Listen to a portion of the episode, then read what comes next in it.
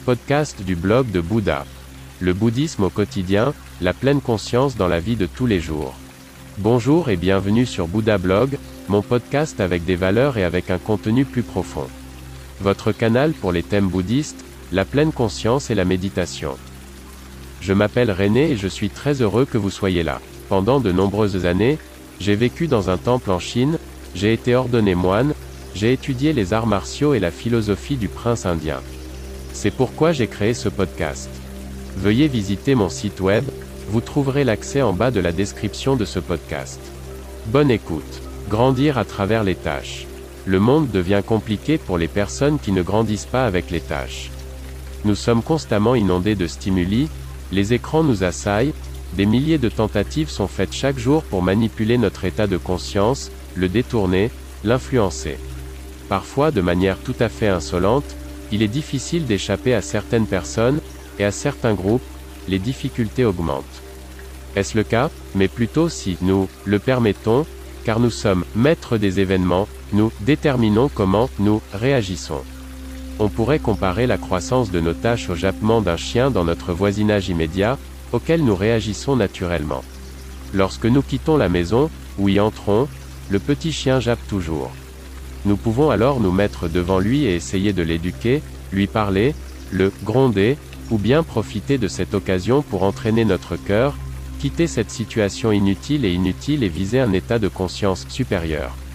En d'autres termes, grandir dans la tâche.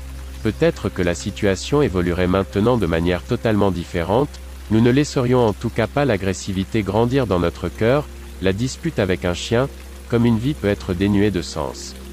Et quelles seraient alors les conséquences du changement de notre énergie sur le chien, qui peut aussi ressentir les vibrations, pour qui les états de conscience ne sont peut-être pas clairs, mais qui a reçu de la nature de fines antennes avec lesquelles il remarque beaucoup plus de choses que nous, les humains? Et si nous transformions la relation avec ce petit chien qui siffle en l'appliquant à notre environnement, aux personnes qui nous entourent, que se passerait-il? Serions-nous gagnants ici si nous arrêtions de nous disputer, si nous n'essayions plus de gagner un débat ou une dispute avec des arguments, mais si nous laissions parler notre cœur.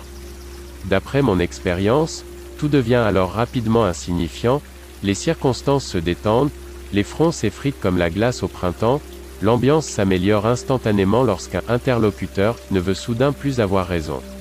Voulez-vous entraîner votre cœur, grandir dans les tâches de la vie, ne plus sauter sur chaque bâton? Vous voulez atteindre votre potentiel, ne plus être en retard sur vos possibilités Alors vous devriez graver la métaphore du chien qui jappe profondément dans votre palais mental. Chaque fois que vous êtes sur le point d'exploser, pensez au petit chien, visualisez comment vous grandissez dans la tâche, comment votre cœur s'agrandit. L'harmonie avec l'environnement et l'univers, le chemin et le but. Le non-vide est présent, en tant que singularité. Bouddha, nom d'honneur de Siddhartha Gautama 560 à 480 avant l'an 0. Merci beaucoup d'avoir écouté le blog de Bouddha. N'hésitez pas à visiter mon site web. À demain.